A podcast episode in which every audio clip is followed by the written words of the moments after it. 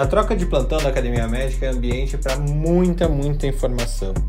A gente fala sobre a saúde, a doença, os processos que fazem médicos evoluírem em âmbitos pessoais, científicos e profissionais, e não só médicos, assim como os outros profissionais da assistência, gestores e assim por diante. Aqui você fica muito bem informado com o que existe de mais importante que está acontecendo na saúde do Brasil e do mundo. Então venha conosco, venha comigo aqui para o Troca de Plantão da Academia Médica. Esse é o replay que você vai ter do dia de hoje, que aconteceu às seis e meia da manhã no Clubhouse.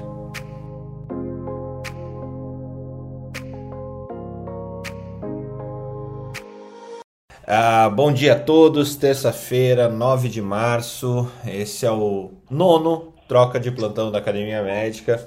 É, esse esse evento, essa, esse periódico que aqui eu, eu criei, mas tive a ajuda de grandes pessoas aí, como o Felipe, a Marileia, o Alexander, é, que daqui a pouquinho vai dar o, o, o ar da graça aqui, o Carlos Bernini, Ana Panigassi, que está lá na, na Irlanda, assim, gente muito, muito, muito boa, que está ajudando a construir esse espaço esse espaço que tem o intuito de falar com quem está indo, está saindo para a sua jornada diária e para quem está voltando da sua diária noturna. Então, esse bloco das seis e meia às sete horas, a gente está chegando num consenso aqui que tem que ser mais de notícia e tudo mais, e a partir das sete horas alguma coisa mais aprofundada. Eu gostaria aí de dar as boas-vindas a duas pessoas que três pessoas que pularam aqui novas para conversar conosco aqui no Clubhouse.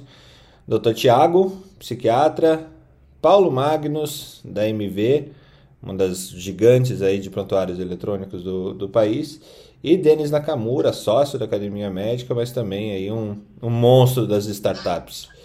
Paulo, vou começar por você que você pulou antes. Dá um alô dizendo quem é você? Eu, eu, eu, eu, conheço. A gente conversou rapidamente uma vez em um congresso, acho que há uns quatro anos atrás. Mas é, quem é você? Seja bem-vindo. Dia. Eu sou, eu sou afilhado do Felipe. Eu estou aprendendo com o Felipe, então eu estou aqui para contribuir. Olha pro... eu estou aqui para aprender, para contribuir. Eu acho que a gente, esse país precisa de gente que ajude nos momentos de dificuldade. Nós estamos num momento, talvez, aquele mais difícil de nossas vidas. Eu trabalho com tecnologia, 42 anos na área de saúde, uh, sou presidente da MV e, dentro do possível, a gente tem ajudado em tudo que é possível uh, para poder ajudar nesse, nessa pandemia. Muito bem-vindo. Fernando, deixa, deixa eu dar uma complementada. Que como, Paulo como, um como, que é esse, como que é esse negócio de compadre aí? Vocês que são de Recife eu vou, eu vou, e tal. Eu vou explicar essa história direito aí. Paulo, a, Paulo fez um trabalho espetacular fazendo um hospital de campanha aqui em Recife. Ele foi responsável pelo hospital de campanha número 3. Assim, ele teve todo o impacto, fez, foi atrás de pessoas fora do país, na Itália trouxe experiências quando a gente ainda estava naquela fase nebulosa da ciência. Ele foi um dos primeiros que advogou evitar a intubação precoce, trouxe as ventilações não invasivas. Nós fizemos esse trabalho no Hospital de Campanha 3, diminuiu muito o índice de intubação na época. Nós tivemos a menor mortalidade dos hospitais de campanha do estado de, de Pernambuco. Então, trabalhei com o Paulo aqui no Hospital de Campanha 3 nós fizemos um trabalho de seis meses aqui juntos. Todo, todo, não tinha uma folha de papel no hospital, porque foi todo virtual, usando. Teve essa questão do, do ventila, da, da, ventilação não invasiva, que foi um trabalho espetacular, um trabalho que assim, salvou muita gente e que parece que nesse país só vai para a imprensa o que mata, né? O que salva é difícil. E eu tive a honra de trabalhar diretamente com ele durante seis meses. Ele me acordar às quatro horas da manhã para discutir artigo, né, da gente falar e ver as possibilidades que poderia trazer, das discussões, das grandes discussões que tivemos com grupos de fora. Então, Paulo não só trabalha com tecnologia, não. Ele trabalhou muito em salvar vidas nesse processo aí contra o coronavírus. E eu sou. Eu disse a ele, quando nós encerramos o assalto de campanha 3, disse a ele que algum dia eu teria a honra de voltar para ele. Muito bom. Bem-vindo, Paulo. Saudade do Felipe. Bem-vindo, Paulo. É ótimo, assim. O Felipe é, é um grande. Quem, se ele chamou alguém, tá, tá em casa. Sinta-se em casa, Paulo. Tiago, seja bem-vindo. Quiser se, se, apresentar, eu acho que é a primeira vez aqui. A gente. O Tiago ajudou a gente a construir a pauta aí pro, pro resto da semana que a gente fez ontem, às nove da noite. Tiago, bem-vindo. Obrigado, Fernando. Prazer. Ah, meu nome é Tiago Rodrigues, sou médico psiquiatra, sou médico colaborador do Núcleo de Pesquisa em Pessoas em Vulnerabilidade na UFMG. Eu acho que você está com, com o dedo no microfone, Tiago. Oi, oi, oi. Tá me ouvindo? Bem melhor. Ok. Então, é, eu sou psiquiatra de Belo Horizonte, uh, trabalho no, sou professor colaborador do Núcleo de Pesquisa em Pessoas em Vulnerabilidade da UFMG e gosto bastante da questão da educação em saúde mental. E estou aprendendo muito com vocês, espero que a gente realize um excelente trabalho aqui na Academia Médica. Ontem eu conversei com o Thiago e o Jair. É, vocês lembram que eu soltei aquela bomba do artigo sobre é, o Munchausen por procuração, sobre abuso infantil é, de utilizando quando a mãe acaba provocando doença na criança. É, e o Thiago e o Jair, que está ali embaixo, soltei ali para o Jair, eu acho que eu não mandei ainda, tô te devendo, Jair, mas já, já mando. É, o, o artigo, para a gente poder discutir, ficou marcado para quinta-feira, né, Thiago? Sexta. Sexta-feira, sexta-feira, exatamente. Então a gente vai, vai trazer um pouquinho de, pediatria, de pediatria e psiquiatria na sexta-feira de manhã. Denis Nakamura, seja bem-vindo, meu amigo. Para os que não te conhecem ainda, por que, que um cara da engenharia, de tecnologia e do, do mundo de comida tá, tá nessa sala logo de manhã? Bem-vindo. Bom dia, pessoal. Primeiro, quem não gosta de comida, né? É, então, eu sou, não sou médico, sou engenheiro é, me apresentando rapidamente, fui, fui um dos gestores aí do Westwind, né, um, uma multinacional aí dos e-commerces. Fez o segundo IPO aí umas três semanas atrás, agora na B3, né, na, antiga, na nova Bovespa. E também fui um dos gestores do iFood, por isso dessa brincadeira do Fernando aí. Mas estou aqui agora porque eu, eu tenho uma, uma pequena paixãozinha aí escondida. tive que esconder por um tempo aí pela nossa área da saúde né, que eu acredito que tem muito o, que contribuir. E estou aqui junto com o Fernando na Academia Médica para realmente a gente, para eu ajudar a construir aí uma, um segmento da saúde melhor, né? Acho que melhor para todos nós, para os usuários, para os médicos, né? para as empresas no geral. Tá bom? Então estou por aqui, que der e vier. Muito bom, Denis. Obrigado por fazer parte desse time, por ajudar as empresas que a gente ajuda também a evoluir aí nessa jornada empreendedora num país tão hostil quanto o Brasil. É, é realmente muito importante isso. Primeira pauta do dia, e, e, a gente não tem como não falar de vacina, não tem como falar de, de Covid.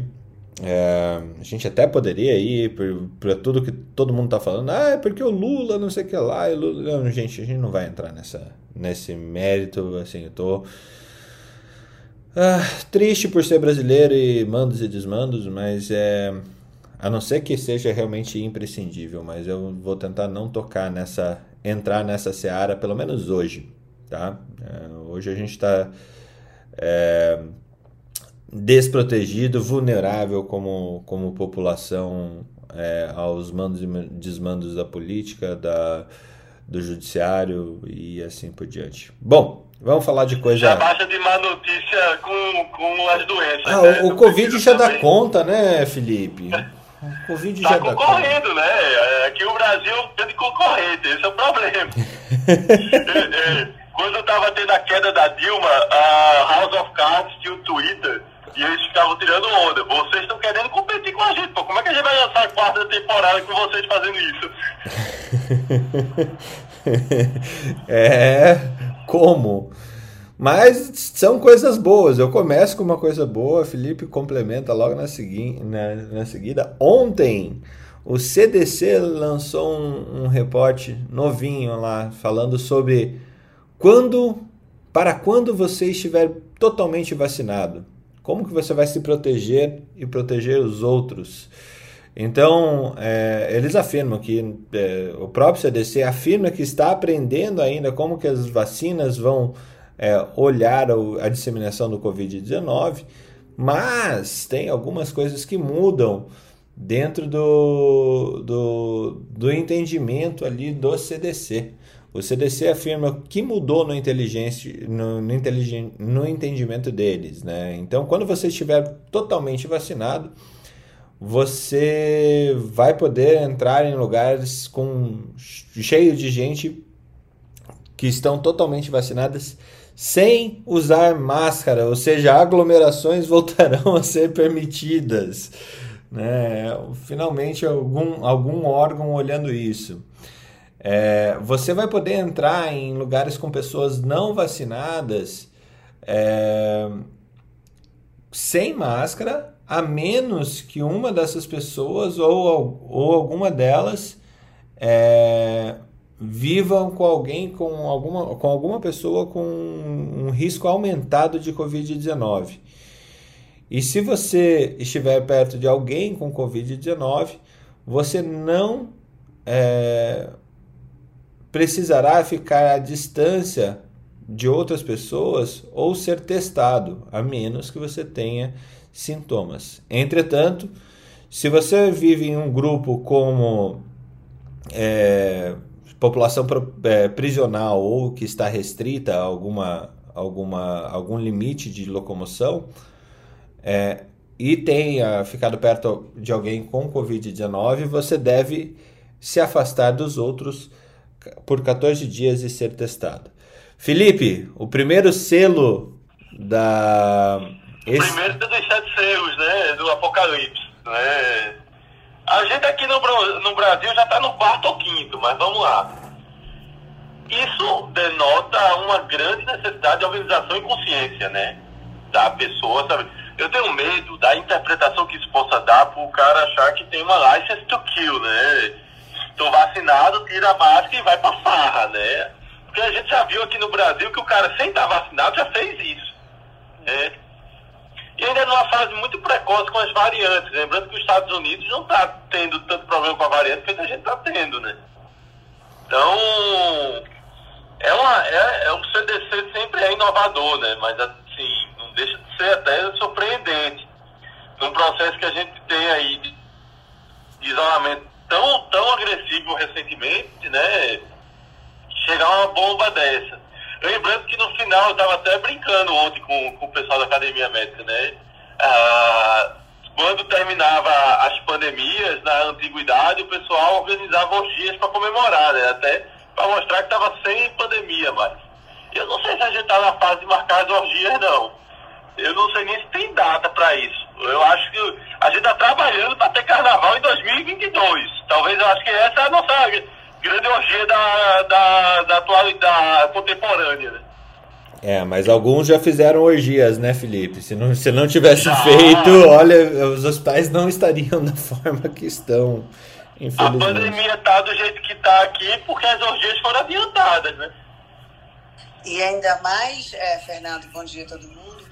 Como é que a gente faria esse controle aqui dessa forma pois é. que você fala? Eu acho que a gente já não faz o controle adequado de muita coisa básica. Imagina um, um, um, controle tão complexo que é você identificar, saber quem tomou, se tomou as vacinas as duas, até mesmo a questão da, da, da que a gente ainda não tem essa certeza da mensuração da proteção através do, do da dosagem de anticorpos, sejam é, é, é, é, é a durabilidade nem a quantidade necessária, o moral, o celular, mas então assim, eu acho muito complexo e como o Felipe falou, é muito preocupante uma notícia dessa numa divulgação, que a gente até comentou esse receio, de as pessoas falar, ah, tomei vacina, agora tem um artigo aqui dizendo que eu posso ir para a rua, que eu posso encontrar morto, que eu não preciso mais usar máscaras.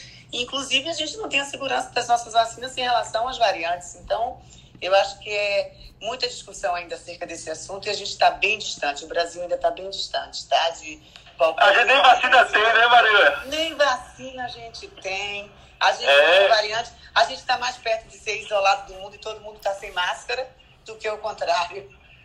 Exato, eu, eu concordo com você. Eu acho que isso aí ainda é muito precoce. Nos Estados Unidos eu acho precoce, imagina aqui no Brasil, né? E outra coisa, como você disse, como é que eu vou testar que as pessoas que estão ali dentro é, são de baixo risco ou, ou têm uma segurança né, passiva para poder suportar esse tipo de atitude? Bem, cenas do próximo capítulo, né?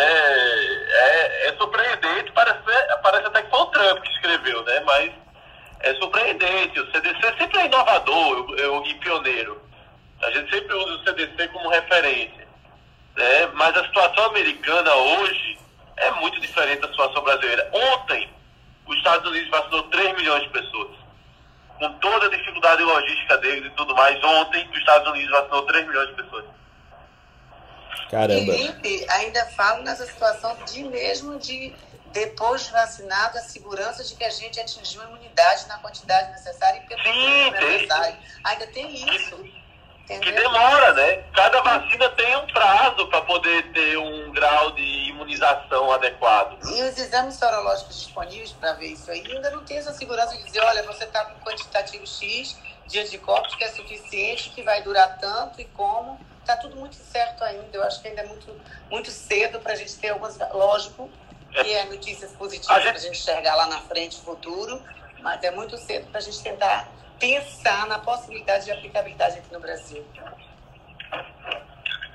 A gente tem um IgM que não presta e um IgG de, de informação. Esse IgM não presta, desde o início o povo insistiu em usar. Eu acho que compraram tanto kit que tinha que dar vazão. Mas desde o início que não prestava. Mas a, até hoje, até hoje tá sobrando, né, Marileia? Marileia, é, eu, eu, eu, eu, preciso pedir desculpas para você, eu não te apresentei. Seja bem-vinda. É, bom dia. Eu cheguei, cheguei de supetão e acabei nem falando contigo. Tudo bem contigo? Comigo, Fernando? Sim. A homenageada de ontem. Ah, tudo bem, tudo ótimo. Começando mais um dia, já estou aqui no hospital, já vou fazer uma endoscopia. Só entrei rapidinho aqui no nosso plantão, que é minha, meu café da manhã diário, é esse troca de plantão. Café de ciências, alimentação de ciência. E alguma, no, alguma novidade para contar para gente que você viu ontem que vale puxar aqui para dentro? Não, eu não vi, não. Eu estou lendo algumas coisas, mas ainda não tenho nenhuma que eu possa trazer é, para aqui não. Mas eu recebi agora uma sobre é, é, é, alterações hepáticas na Covid, mas eu vou dar uma lidinha se eu achar que é relevante o tema para a gente discutir, eu trago e boto lá no nosso grupo. Esse, esse eu vi também, não, não consegui me aprofundar, mas legal que a gente vai discutir. Vamos continuar com o Felipe aqui então, e depois até quero ouvir o Tiago. É, Felipe, uh, linhagem B117 na Dinamarca, aumentando o risco de hospitalização. E ainda a linhagem brasileira, um preprint é, sobre a P1 dos. Um, peraí, cadê o Lancet? Lancet, Lancet. Um, Deve ser o estudo da, do plasma, né? Convalescente do Lancet, Não. da P1. Isso, isso mesmo, que são de pesquisadores brasileiros, do William Souza, Mariene Amorim, Renata Seste Costa, Luiz, Laís Coimbra e uhum. vários outros. É, é, é eu, muita gente. Eu estou fazendo estudo de plasma com eles. É... Ah, é o seguinte, imagina, a gente falou sobre soro ontem, né? Sobre o soro, sobre o plasma, a gente falou um pouco ontem sobre a eficácia desses dois métodos. A vacina, ela tem um conteúdo genético do vírus e é entregue para o nosso sistema imunológico. A vacina, ela produz defesa para as variantes e para as cepas, porque ela tem todo o conteúdo genético e ensina o sistema imunológico da gente a enfrentar o vírus e sua capacidade de produzir proteína. O soro não. O soro ele é feito de imunoglobulina. E imunoglobulina é o produto final, ele é tirado do ser humano ou do cavalo, como vem sendo feito o trabalho, dados soros hiperimunes. E aí o que é que acontece? Você só está recebendo o anticorpo contra o, o coronavírus que você enfrentou e que sua imunidade aprendeu. A gente só vai ter um soro convalescente efetivo contra P1 se, pe se pegar a doação de pessoas que tiveram infecção pelo P1. Como a maioria dos soros convalescentes atuais são da variante anterior, ela não vai ter essa capacidade de, de ter resposta contra o P1. E isso sucessivo, por exemplo, vamos falar do, do, da variante do Reino Unido, a B117. Se o meu sistema imunológico não teve contato com a B117, ela não vai produzir anticorpo. E aí meu plasma lá não vai ter a mesma capacidade de resposta que o plasma aqui. Entendeu? Entendi. Ou seja, o, esse tipo de teste para validação de eficácia de vacina utilizando o plasma convalescente de pessoas de vacinadas, ele, ele tem uma, uma, uma sensibilidade e uma especificidade, uma especificidade alta, mas sensibilidade muito baixa, né? A verdade é que você vai ter que fazer a identificação do soro para qual variante ele tem anticorpo e vai ter que fazer também o diagnóstico da pessoa que está doente, né? Ah, esse aqui está doente com a variante de Manaus, então faz o soro para a variante de Manaus, como acontece com as cobras, né? Soro antiofídico tal, soro antiofídico tal, soro antiofídico tal, por cobra. A mesma coisa vai ser por vírus. Acho que um. Pô, é, obrigado pela, pela contribuição. Tiago, eu queria mudar um pouquinho de assunto antes da gente passar ali para o Alexander. Alexander é, pulou agora aqui para dentro da nossa sala. Eu queria entender é, de ti, ainda mais que você passa com uh, trabalha com, com situações é, de abuso e tudo mais. É, como é que como é que tá nessa pandemia? Que, que, como que foram a, as mudanças das curvas aí que você viu dentro da tua atividade primária? Aumento do abuso de substâncias, é, como é, como é que está sendo isso dentro da sua, da sua casuística aí? Bom, Fernando, é, a gente já vivia uma certa pandemia com transtornos mentais antes da pandemia Covid, né? Ah, com a questão da pandemia, piorou muito.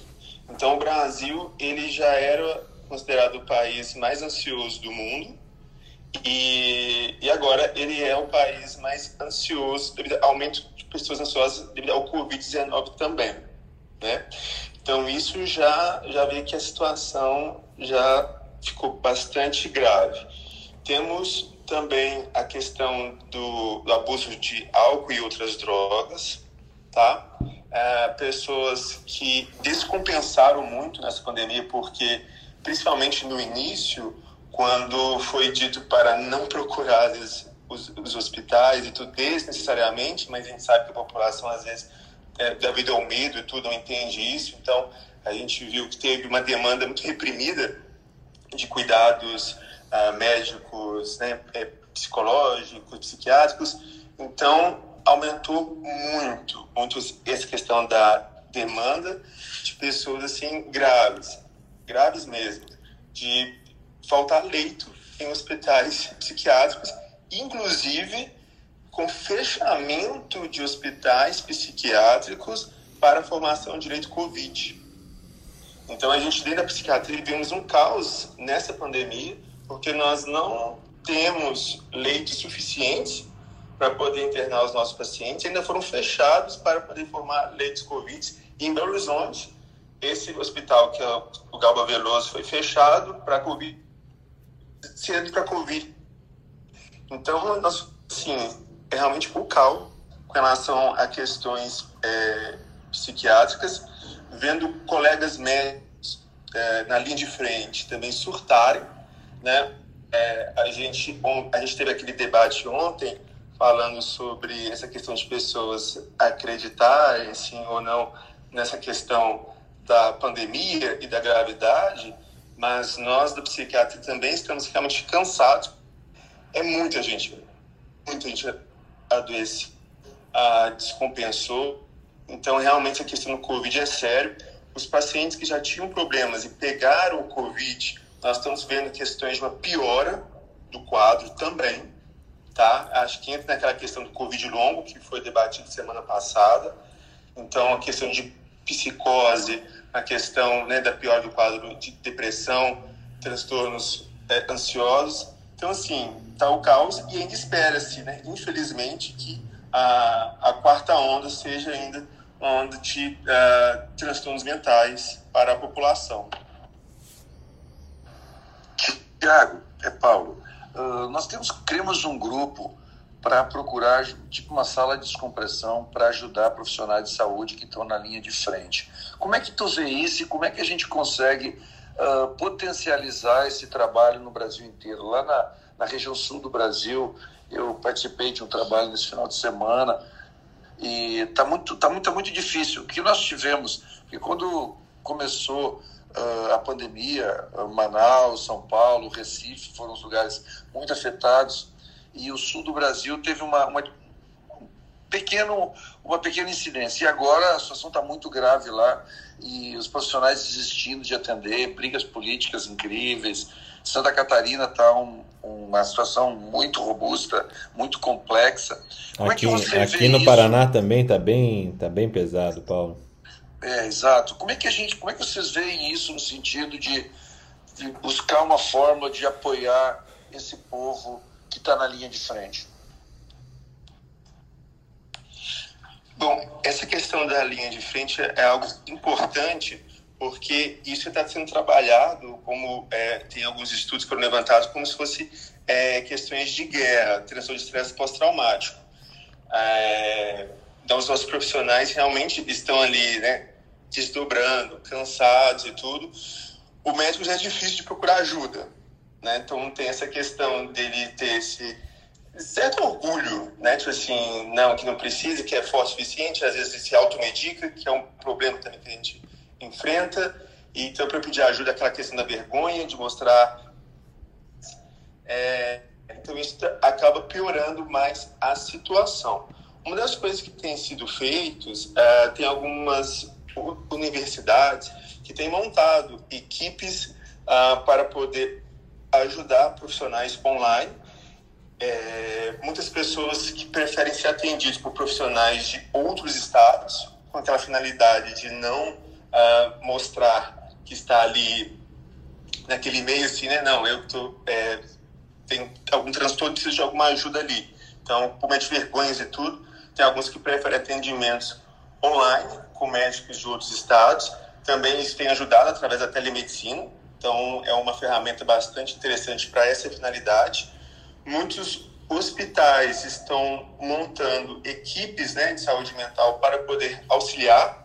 Eu achei muito interessante que alguns hospitais de Nova York, principalmente na época auge da pandemia do ano passado, fizeram a sinoterapia, que era a terapia com animais, de ter colocado salas para tipo um descanso médico para que alguns profissionais, na hora do seu descanso, pudessem interagir com alguns cachorros e tudo, para poder aliviar o estresse.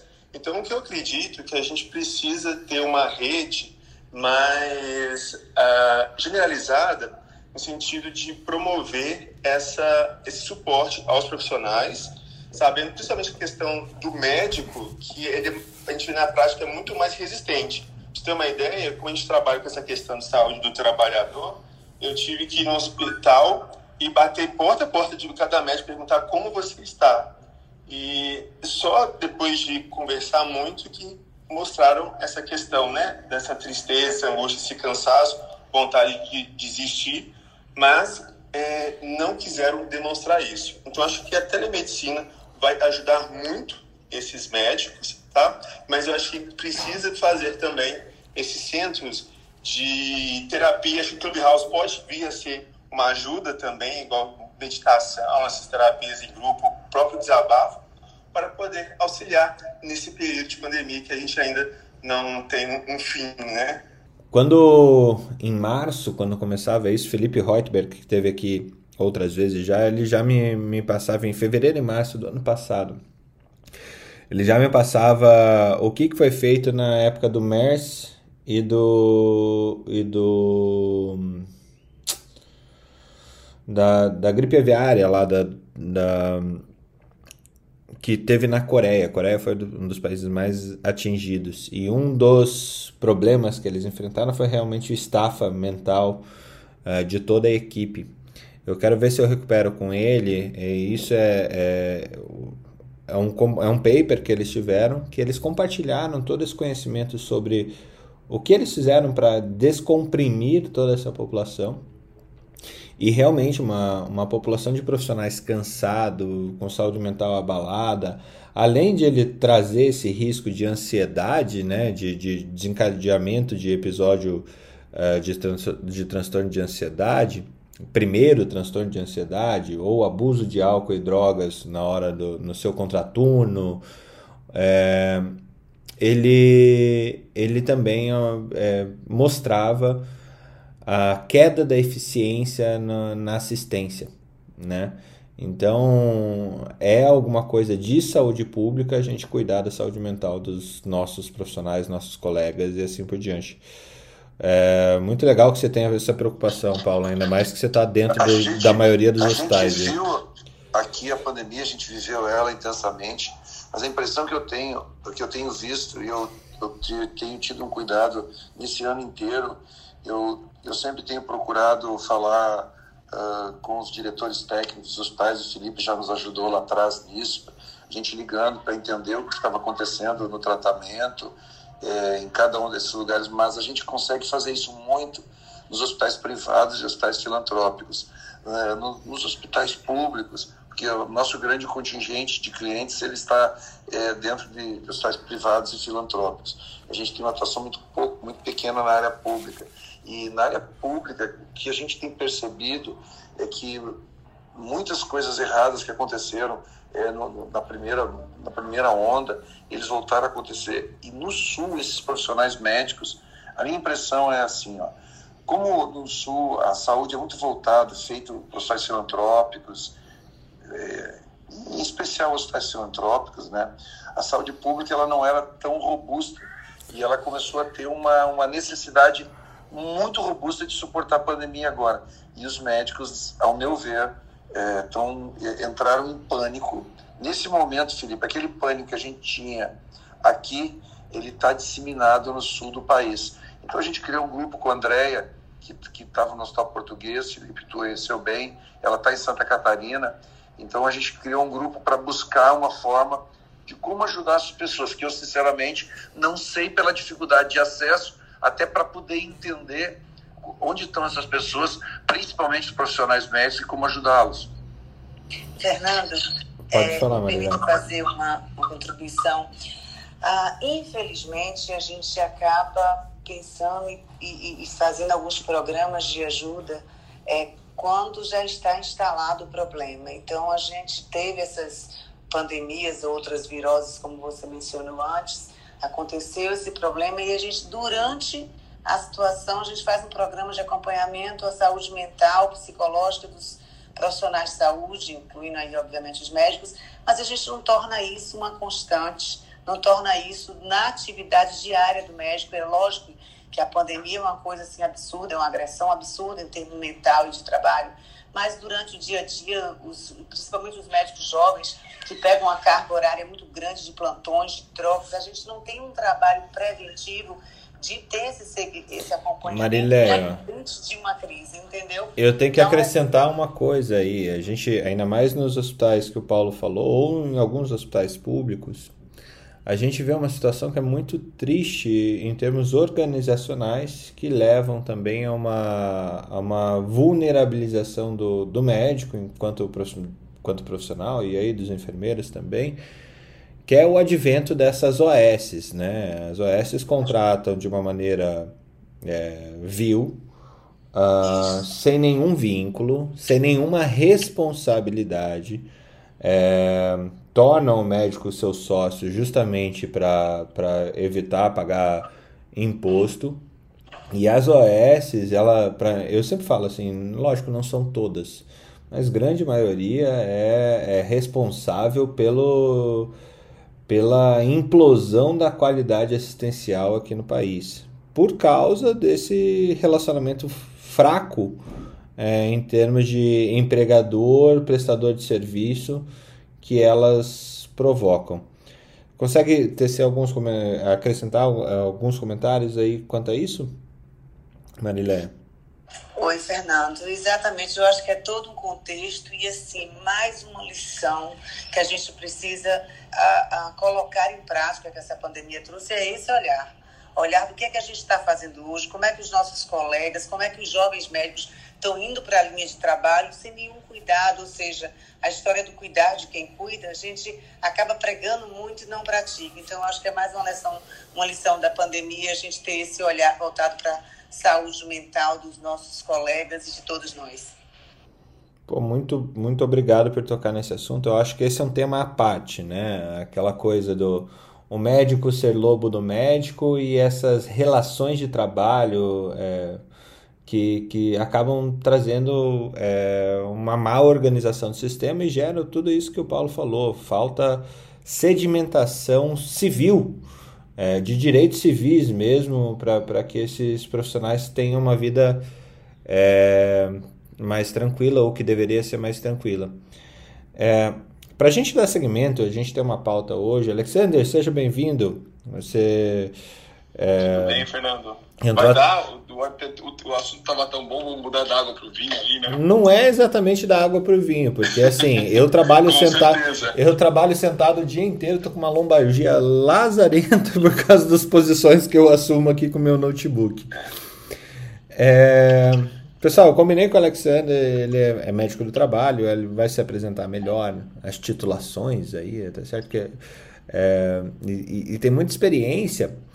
E, e aqui a gente combinou ontem um artigo que ele tinha mandado para o grupo Benchmark da área da saúde, que fala sobre os sete recomendações de ergonomia para teletrabalho. Então, muitos de nós aqui estamos fazendo telemedicina, é, sem entrar na seara do como deve ser o ambiente de telemedicina, é principalmente como deve ser o, a sua postura frente ao seu notebook ou frente ao seu trabalho em si e vocês que estão nos ouvindo, que comandam grandes grupos que devem estar também em teletrabalho ou à, distância, acho que tem muito para uh, ah, aprender sobre isso.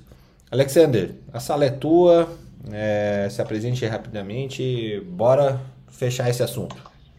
Ok, eu vou tentar apresentar de forma bem sucinta para poder dar tempo aí para a gente falar. Bem, eu sou médico do trabalho, trabalho na gestão hoje de, de saúde numa empresa, numa grande empresa e trabalho em algumas grandes empresas aí há alguns anos, mas tem uma formação de ergonomia que eu fiz pelo CNAM, CNAM, não sei se vocês sabem, é o Conservatório Nacional de Artes e Ofícios da França, criado logo depois da, da Revolução, Francesa, e uma, uma complementação que eu fiz lá, um curso rápido em Harvard, mas o mais importante é, de, de falar um pouco da questão da ergonomia é que a gente está acostumado de pensar que a ergonomia é mesa cadeira, é gestos e postura. E antes da gente iniciar a falar, porque essas sete recomendações que vêm lá da, da International é, é, Ergonomics Association e é traduzido pela BERG, Associação Brasileira de Ergonomia, ela fala muito é, especificamente sobre essas questões biomecânicas, tipo de postura, de como você senta.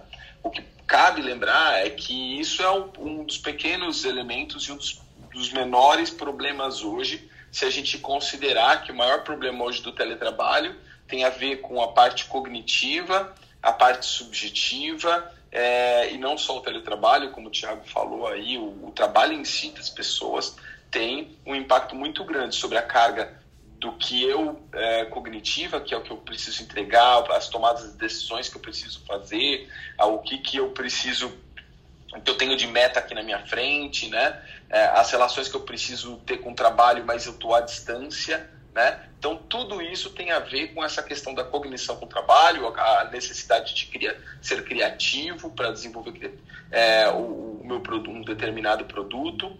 É, isso tem tudo a ver com ergonomia. E também aspectos subjetivos, aspectos de organização do trabalho, aspecto coletivo, ou seja, como que eu interajo com as pessoas. Só para vocês terem uma ideia, quando a gente fala disso, vocês não têm noção quanto que isso impacta, principalmente para quem está em teletrabalho, a relação de suporte social entre colegas, chefias, famílias, é, e quando a gente fala entre colegas, para nós às vezes fala assim, não, mas eu preciso do, do apoio do meu colega que não quer me ajudar aqui para entregar alguma coisa. Imagina um operador lá de uma torre de é, da um operador da torre de, de comando do, do, aeroporto que tem que controlar oito aviões e ele precisa ir no banheiro e tem, tem mais do que a capacidade dele de controlar sem que a gente comprometa a confiabilidade do sistema, né?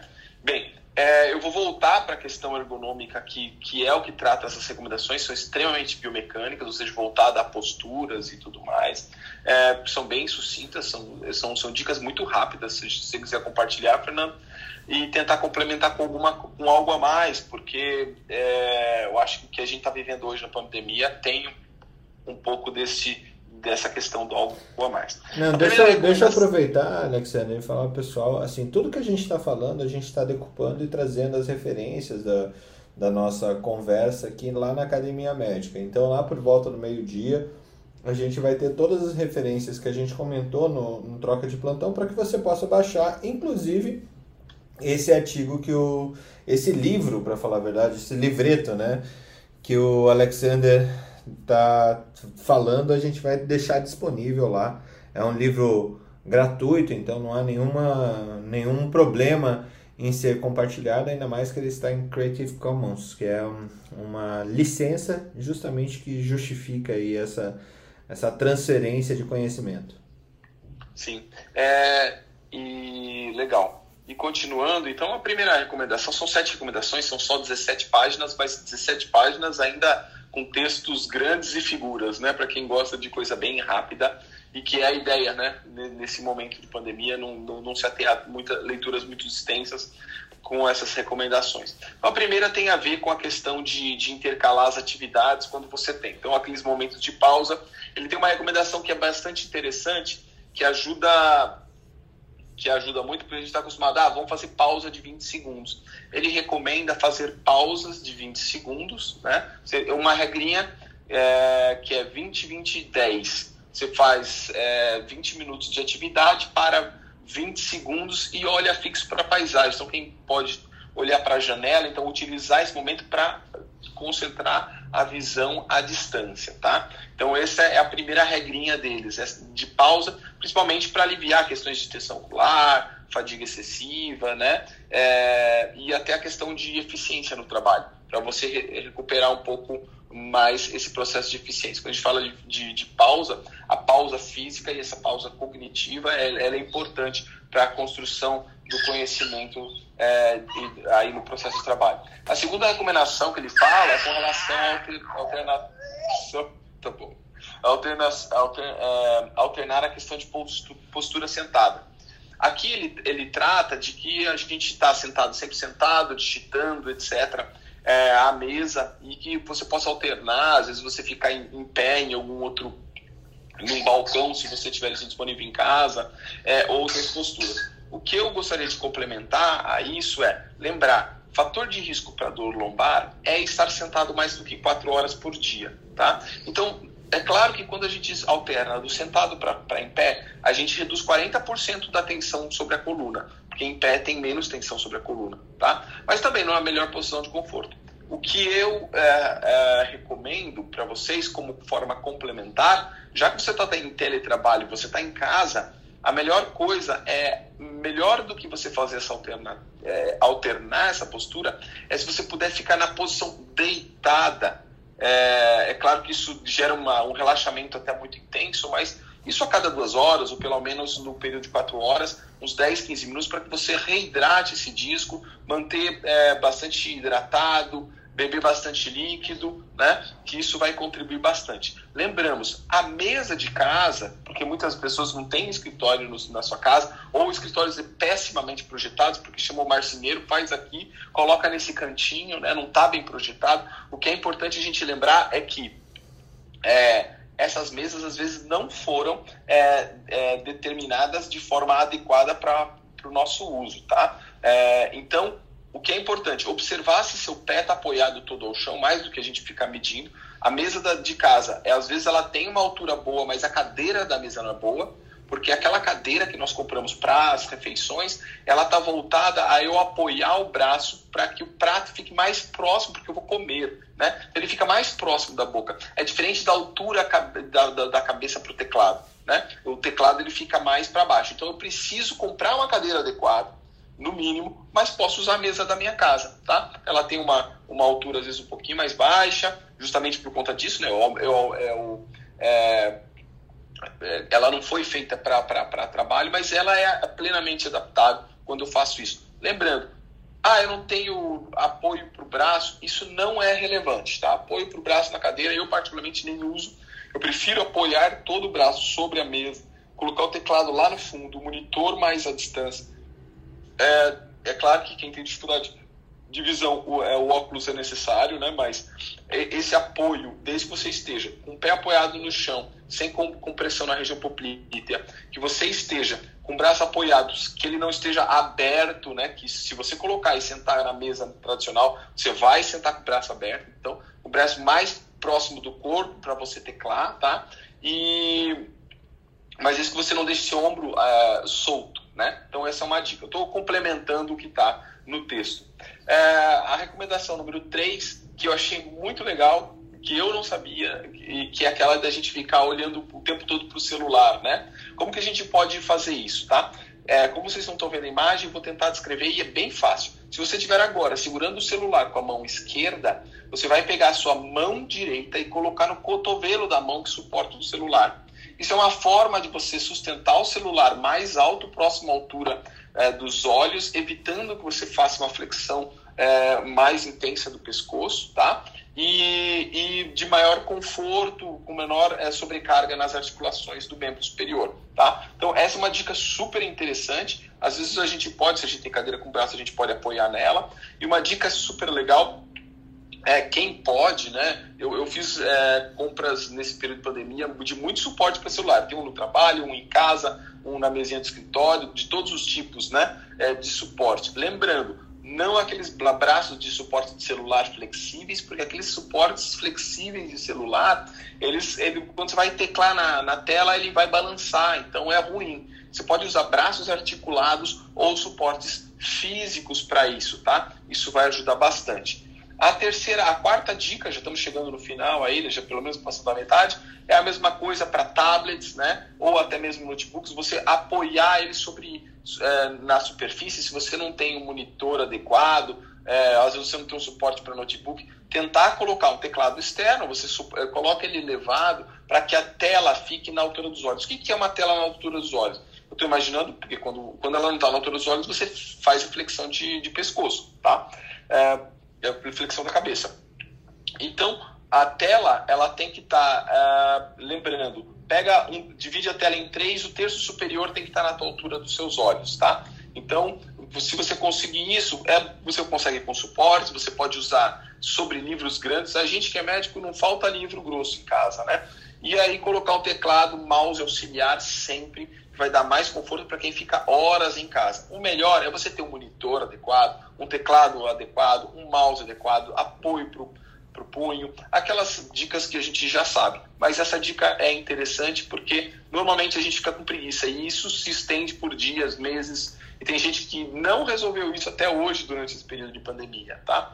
A dica número 5 tem a ver, é uma dica simples, né? Lembrando, para evitar forçar a vista, sempre colocar no modo paisagem, tanto iPad, celular, esses dispositivos quando a gente tem necessidade de uso. Né? É claro que alguns aplicativos não têm essa possibilidade, por exemplo, mas a gente não precisa olhar para o celular agora aqui para usar o Clubhouse que não tem modo paisagem. Né? Mas é, o modo paisagem auxilia muito é, para visualização de apresentações, leituras de documentos. A gente tem muito costume de baixar documentos na internet, no celular e ler ele em modo uh, ele, no celular vertical e não no modo paisagem, tá? Dica número 6, que é dada lá, que tem a ver com alternar a questão do uso do celular. Eu diria para vocês, a melhor coisa é, seria dizer assim, acordou antes de vir aqui para, aqui não é problema, né? Mas em geral evitar fazer consultas no celular logo de manhã, mas sim acordar, despertar, criar uma rotina para que você sempre tenha o seu círculo uh, circadiano mais bem regulado, né? Então, na pandemia, o pessoal acaba querendo dormir mais tarde, é, é, e isso auxilia depois à noite ter uma insônia, ter esse ciclo circadiano prejudicado. Qual a melhor forma? Criar uma rotina. Acorda sempre no mesmo horário, faz aquele ritual que você tem de levantar, arrumar a cama, né, lavar o rosto, tomar banho, sempre no mesmo horário, abre a janela para que aquela iluminação possa contribuir também para o seu despertar, tá? E tomar café da manhã, etc. Todas essas contribuições vão permitir que você é, tenha uma noite de sono adequada, da mesma forma você acorda mais bem disposto, né? E evitar algo que a gente faz muito, né? Café depois do horário, do horário do almoço. Lembrando que o café, ele deixa, tem um efeito residual aí de, é, de até 26 horas. Então, o, mas o efeito principal é, após o almoço, evitar o uso do café, tá? O uso do café e outros estimulantes, é claro, chá preto, é, energéticos, salvo se você tem um compromisso, né? Às vezes não, não tem como evitar, você vai ter que ficar trabalhando até as duas madrugadas, mas é, isso de uma forma, desde que seja uma forma muito eventual. E uh, na hora de dormir, a gente precisa se desligar. 40 minutos, no mínimo uma hora antes de deitar, desligar todos os aparelhos, aqueles que têm o LED azul, né, a luz branca e tudo mais. E, a leitura de livros, né, ela é adequada para esse momento, não há problemas, mas é, evitar é, o uso desses dispositivos, inclusive celular, TV, iPad e tudo mais, tá? É, isso complementando a dica 6. E a última dica que, que é dada lá é a questão que eu já falei, evitar. Se você tem que usar muito tempo é, iPad, usar teclados, acessórios, algo que eu uso muito em casa, e que eu usava muito, hoje eu estou usando menos, mas que é, que é muito bom, é o Dictate do Word, né? Às vezes você está pegando uma leitura, você ah, pede para digitar no computador, você evita ficar lá na leitura digitando, depois você faz as correções, né? É, é, além disso, lembra que eu falei, isso é uma complementação àquela dica anterior com relação ao teclado. Lembrando, falamos de dicas que são eminentemente relacionadas às questões muito biomecânicas, né, de postura, mas lembrando, ergonomia é muito mais do que isso, tem a ver com toda essa organização, quando teve aquele acidente da Gol, do, dos operadores, é, que, que, teve da questão do transporte, que os dois aviões se colidiram e foi detectada uma, uma, uma oportunidade, é um ergonomista que foi chamado lá para avaliar qual é a capacidade humana de poder controlar nessa tela de voo, uh, nessa relação de dispositivos sociotécnicos, o quanto que eu consigo controlar. Né? Então, uh, lembrando, a ergonomia trabalha com a parte cognitiva, trabalha com parte subjetiva e o que mais vem impactando nesse período de pandemia nem é, é, a questão ergonômica da mesa e cadeira, mas também essas questões que têm a ver com a minha disposição para o trabalho, o estresse, essas sensações de pânico, né, de obsessão com limpeza e tudo mais. Então, complementar a isso, essa questão é, é importante a gente lembrar também, e aí é, é, é, é a área de, de atuação do Tiago, né, as pessoas é, acabam se, se alimentando sempre com aquelas informações e notícias ruins da TV, sempre com a expectativa de que um dia venha uma notícia boa. E quando vem uma notícia boa, a gente fala assim, ah, será, né? Então, a gente precisa, claro, na medida do possível, utilizar algumas é, de, de, de limpeza e tudo mais, mas a ansiedade trouxe essa exacerbação de, de compulsão por limpeza, por exacerbação de é, de estar tá pensando sempre naquele futuro pior, será que isso vai acontecer com a minha família e tudo mais. E no momento do trabalho a gente tem que trazer esse pensamento para o momento presente, né? Porque senão a gente vai ficar louco e aumenta esse quadro de ansiedade. E é importante que a gente se desligue mesmo né, de notícias, evitar durante esse período de trabalho consultar essas notícias, é, consultar essas informações. É claro que se você, se o seu trabalho é um teletrabalho de jornalista da, da, da CNN, certamente isso fica é, é, é, meio que inevitável, né? Ontem também não foi um dia de muitas notícias, de notícias muito boas, né? Mas é importante a gente trabalhar isso, buscar suporte, porque agora também entrando nesses detalhes, o tempo está acabando aqui, né, Fernando? Mas é, principalmente porque isso desabre várias questões, né? Compulsão alimentar, né? A questão de, de, de é, de, de, baixa produtividade, a busca por essas substâncias psicoativas, né? Essas, desde, desde cigarro, álcool e remédios e tudo mais. Então, eu acho que uh, o mais importante hoje é manter uma rotina, organizar esse espaço onde você trabalha com essas características que nós falamos, né? É, ter esses momentos de pausa, é, não confiar muito de comprar comidas, não ter esse momento de preparar a sua comida quando possível, porque isso traz é, uma, uma conexão com alguma outra coisa, né? É, você conseguir fazer exercício nem que seja em casa, tem gente que tem que, tem que se desdobrar em mil para fazer isso, né? É, praticar o mindfulness, isso é uma, uma coisa que de repente podia trazer alguém que tem experiência no assunto, porque isso também te ajuda muito no relaxamento e não é o mais que você vai ficar meia hora meditando, mas às vezes você consegue um, em, curtos, em curtos períodos de, de, de meditação é, se conectar de volta ou, ou, tentar fugir desse, desse período de ansiedade e como falei, né, às vezes a gente precisa de apoio e, a, e muita gente está precisando de apoio nesse momento para ajudar a ser mais resiliente, mas é claro que não é só resiliência, a gente precisa tentar ajustar algumas coisas no trabalho e é assim que a gente é, pensa na ergonomia. Espero ter ajudado alguma coisa aqui, Fernando. Foi o mais Muito, meu Deus, ó. Para quem não, não ouve palmas há muito tempo, porque acabaram as questões presenciais, né? Olha, o microfone está aberto, eu foi bem melhor eu que eu esperava. Ô Fernando, eu gostaria, Jair e Tiago, esse material de vocês, como é que a gente pode ter acesso para vocês encaminhar através de alguém aí como é que a gente poderia fazer. É, eu tenho 1.500 pessoas trabalhando em home office e esse, sem dúvida nenhuma, é um dos, um dos maiores problemas que a gente tem enfrentado. Dentro da, da NV, a gente sempre teve ginástica laboral, a gente está estudando como cria uma trilha de ginástica laboral para a pessoa que está trabalhando em home office, para de, definir um determinado momento que ele tem que fazer alguma atividade Claro que a tecnologia vai instigar, não quer dizer que ele possa fazer, mas esse é um desafio que a gente tem e está procurando. Se vocês puderem, tanto material de apoio aos profissionais médicos de saúde no front, Thiago, e, e esse material que o Alexander falou, é, poder fazer chegar a mim, eu gostaria muito. O, o Jamil está aqui embaixo, também está participando desse grupo de trabalho aos profissionais de saúde que estão na linha de frente. Uh, Jamil Card, se alguém puder puxar, eu não estou conseguindo subir ele, apesar de estar terminando a sala. Seria muito legal se você pudesse ajudar passando esse material para nós. Parabéns. Pode, pode deixar, Paulo. A gente sempre divulga é, ali por volta do meio-dia. A gente deixa o papo rolar aqui na troca de plantão. E ali por volta do meio-dia, a Bárbara, que está aqui embaixo, que é a nossa acadêmica de medicina estagiária da Academia Médica, ela ajuda a gente a compilar toda essa essa massa de informações que a gente discute aqui para trazer as referências aí para poder baixar tranquilamente. Daí eu te passo também ali pelo teu, deixa eu ver se você está com o Instagram aqui disponível. Não, mas é, eu te acho. Eu tenho você ali no, no LinkedIn, eu te passo por ali também. Eu acho que é, você é uma pessoa fácil de ser achada.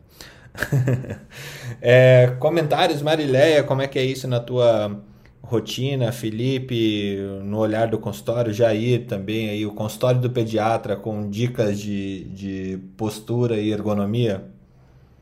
E Denis Nakamura que, com, com, com tanta gente aí trabalhando. Comentários a respeito.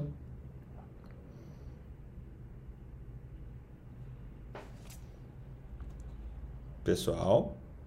Calma aí, calma aí, que eu tô me achando aqui ainda, que eu não sou um usuário frequente do Clubhouse, não. e Felipe também, por favor. Não, é que eu tava falando com o microfone desligado. Às vezes não, conversando sozinho, né? Eu acho que meu sinal caiu aqui, não sei se você falou alguma coisa aí comigo. Não, a respeito, assim, eu acho que a aula do, do Alexander foi, foi excepcional, né? Foi uma ah, aula. Maravilhosa, Alexander. Eu quero dizer uma coisa. Parabéns. É. Deixa eu só falar que eu tô saindo aqui para endoscopia, vale. outro exame. Alexander, maravilhosa sua aula. Eu sou uma defensora é, é, de movimento, então, além de tudo isso que você falou, a gente não esquecer da necessidade dos intervalos durante o dia do trabalho para se movimentar, para fazer alguma atividade, quando acordar também, fazer algum movimento. Isso é fundamental para a saúde física e mental da gente. E quem sabe a gente trazer alguém que trabalhe com essa parte de movimento. Eu estou vendo até aqui no grupo, estava assistindo o Guilherme, que é fisioterapeuta e professor de Pilates, e ele faz um trabalho belíssimo aqui na Bahia em relação à importância do movimento na saúde das pessoas. Felipe?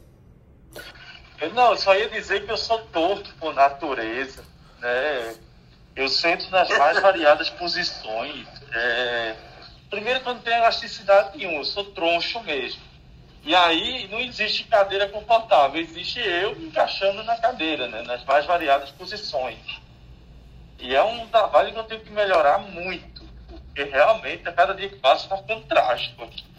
Minha coluna tem uns 80 até anos. Bullying, até bullying já sofreu. Já, eu vivo sofrendo. Eu tinha um chefe meu, assim, que era dono de um conglomerado multinacional de tecnologia médica que vivia criticando. Eu era troncho. Sim, eu ia comentar aqui que realmente eu estava vendo aquelas pesquisas que se você trabalha com uma certa angulação na cabeça, você aumenta demasiadamente o peso no pescoço, né? O esforço do pescoço. Acabei até comprando aqueles apoios de laptop, sabe? Não sei se vocês sabem, que é um triângulozinho que você coloca na mesa. Nossa, ajuda, ajuda demais. Já vi. E eu nunca usei. É bacana, viu? Bacana, ajuda. E ia comentar mesmo, acho que até mais vocês, né, do, do que eu, por serem, por serem realmente nascidos na saúde Cara, acho que é importantíssimo cuidarem da própria saúde para poder não só ter uma vida melhor, mas atender também melhor né, os, os pacientes e tudo mais. Acho que vocês têm uma, um ânimo mais tranquilo ao longo do, do dia, da vida, né? mas boa, obrigado demais, Alexandre. Mas... Eu, eu, também vou aproveitar para agradecer e, e parabenizar o Alexander, que quando não deixa dúvida nenhuma é que a exposição ela se encerra nela mesma, né? Todas as informações.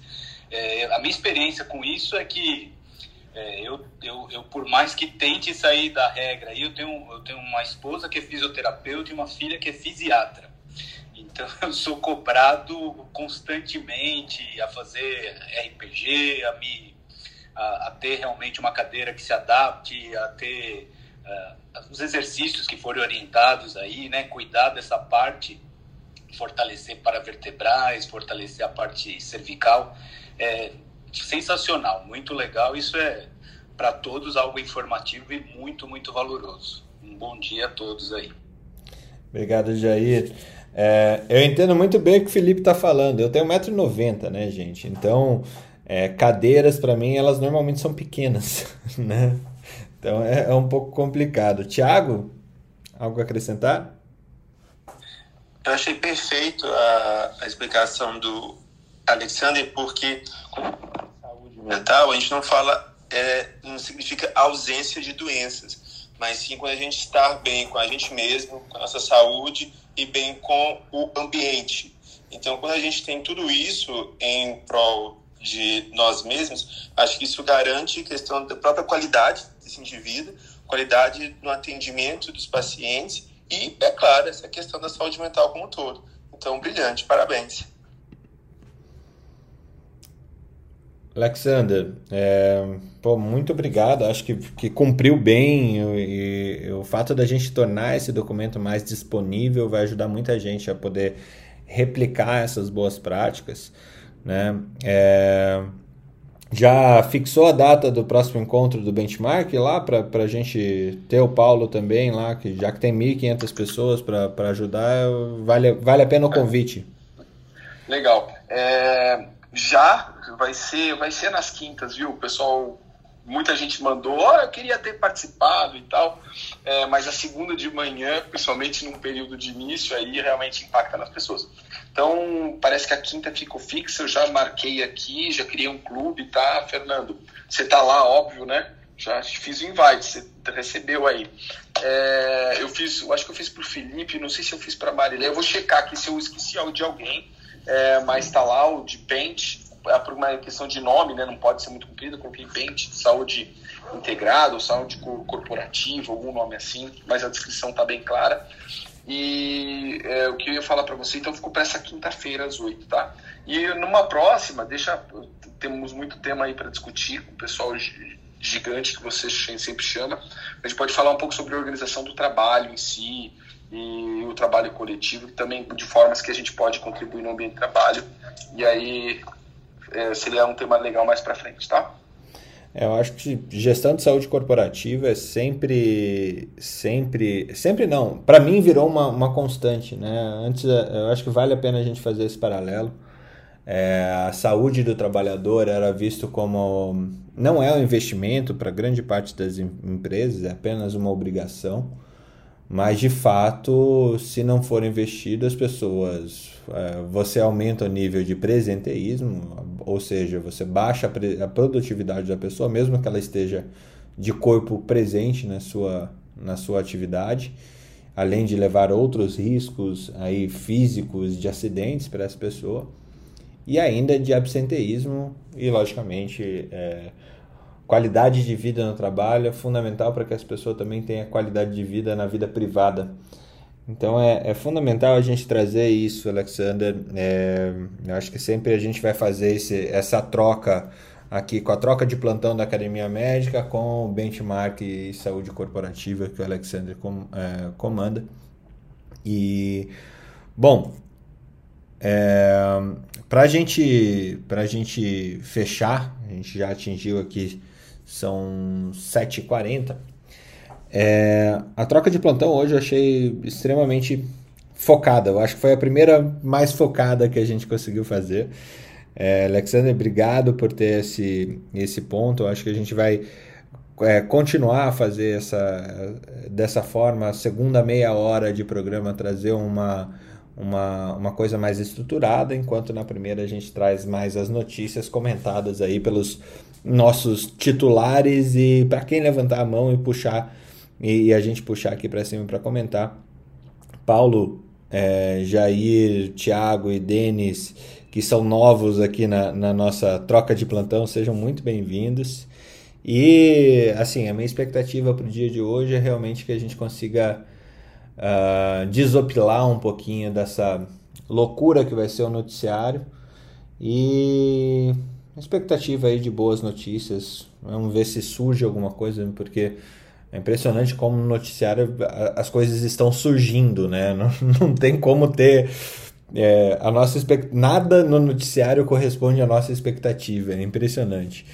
É, mas ali eu, eu espero contar com vocês ali na Academia Médica. Para quem ainda não conhece, academiamedica.com.br é um, um, hoje a gente é uma empresa que trabalha é, com a translação do conhecimento para ciências médicas, para os profissionais que trabalham nas ciências médicas como um todo, como todos nós aqui somos representantes disso. É, não importa se é médico, mas importa se trabalha com saúde. Então, desde a gestão até a assistência, isso é nosso foco. Entra lá, você pode contribuir com todos os colegas que nos leem, para vocês terem ideia, são mais de 200 mil é, pessoas cadastradas, a gente tem um acesso bastante grande para poder é, compartilhar o que a faculdade esqueceu de contar, o conhecimento que a gente aprende fora das nossas é, áreas de formação ou nas nossas linhas de formação, a gente compartilha lá na Academia Médica. E esse é um programa que tem esse intuito também. Muita troca de conhecimento e todo dia, é, pelo menos de segunda a sexta, das seis e meia da manhã às sete e meia, sete e quarenta, de vez em quando oito, mas porque o papo é muito bom. É, Felipe, seu bom dia aí para o pessoal. O que, que você espera nessas próximas 24 horas? Nossa, eu espero só um pouco de paz nesse país. Só isso tá bom demais. Muito bom. Tiago, bom dia. Quais são as suas expectativas para as próximas 24 horas? Eu vou colaborar com o Felipe. Eu acho que a gente precisa reabrir um pouquinho de paz, porque do jeito que está a situação, né? É isso que eu espero. Marileia, paz e. Oi, ótimo dia para todos e foi muito, muito, muito, muito bom, viu, Alexandre? Muito obrigada por todas as dicas e até amanhã. Denis Nakamura, seu bom Nem dia para todo mundo. Nem fala, né? A turbulência já foi jogada no ventilador ontem, mas para essas 24 horas aqui, acredito que esse plantão vai ser bem tecnológico aqui da, da minha área, da nossa área, das, de todas as novidades que a gente está preparando na academia, né, Fernando? Com certeza. A gente tem que estabelecer um dia da tecnologia na troca de plantão, Denis. Eu acho que vai ser bem interessante. Acho que aí combina mais comigo, hein? Com certeza. É, Alexander, seu bom dia, muito obrigado pela, pela excelente contribuição que você deu aí em termos de, de conhecimento para todo mundo que pôde ouvir. A gente chegou a um pico aqui de. Estamos agora, acho que no nosso pico de 30. Né, a gente teve um pico de 34 pessoas ao vivo logo de manhã. Muito obrigado, Alexander. Seu bom dia e sua expectativa para as próximas 24 horas. Cara, bom dia. Olha, eu acho que a, maior expectativa é a redução de casos, de novos casos aí. Eu espero que a gente tenha a maior parte das regiões aí decrescendo esses números de novos casos, porque é, tá precisando aí. Eu acho que é isso. É, vamos esperar que esse lockdown e essas coisas realmente façam efeito, né? É, e vai fazer, e vai demonstrar mais uma vez que é, essa restrição de contato é o que realmente acaba impactando aí na, na pandemia. Jair, bom dia. Quais são suas expectativas aí para as próximas 24 horas? Bom, bom dia a todos. A expectativa é me manter vivo e que todos também sigam essa recomendação. Um país mental, com saúde mental, né? E pronto para aguardar um novo troca de plantão para amanhã cedo. Um bom dia a todos. Muito obrigado, Paulo. Mais uma vez, bem-vindo. É, e quais são suas expectativas aí para o próximo plantão, essas próximas 24 horas? Bom dia a todos. Primeiro, agradecer você, agradecer ao Felipe pelas considerações muito legais, é, principalmente a respeito da gente. Eu deixaria num bom dia esperança, esperança de mais vacina, esperança de mais saúde, esperança de menos, de menos casos esperança de um Brasil melhor. Meu Deus. Beijo para vocês.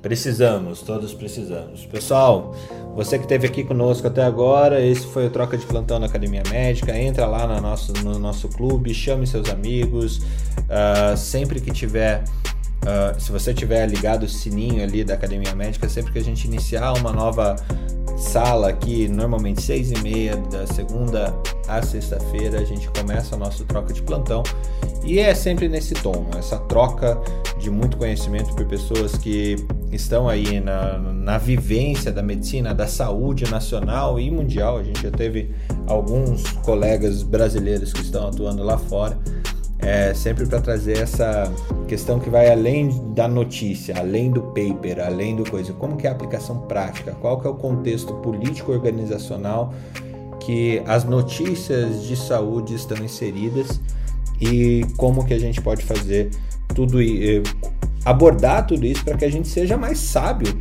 também na hora de tomar as nossas decisões. Meu nome é Fernando Carbonieri, vocês Mais uma vez agradeço pela, pela audiência de vocês, por estarem aqui conosco na academiamedica.com.br e aguardo vocês amanhã de novo, seis e meia da manhã. Um abraço, um bom dia a todos, um excelente plantão para quem entra, um excelente descanso para quem sai. Academia Médica. Bem-vindo à revolução do conhecimento em saúde.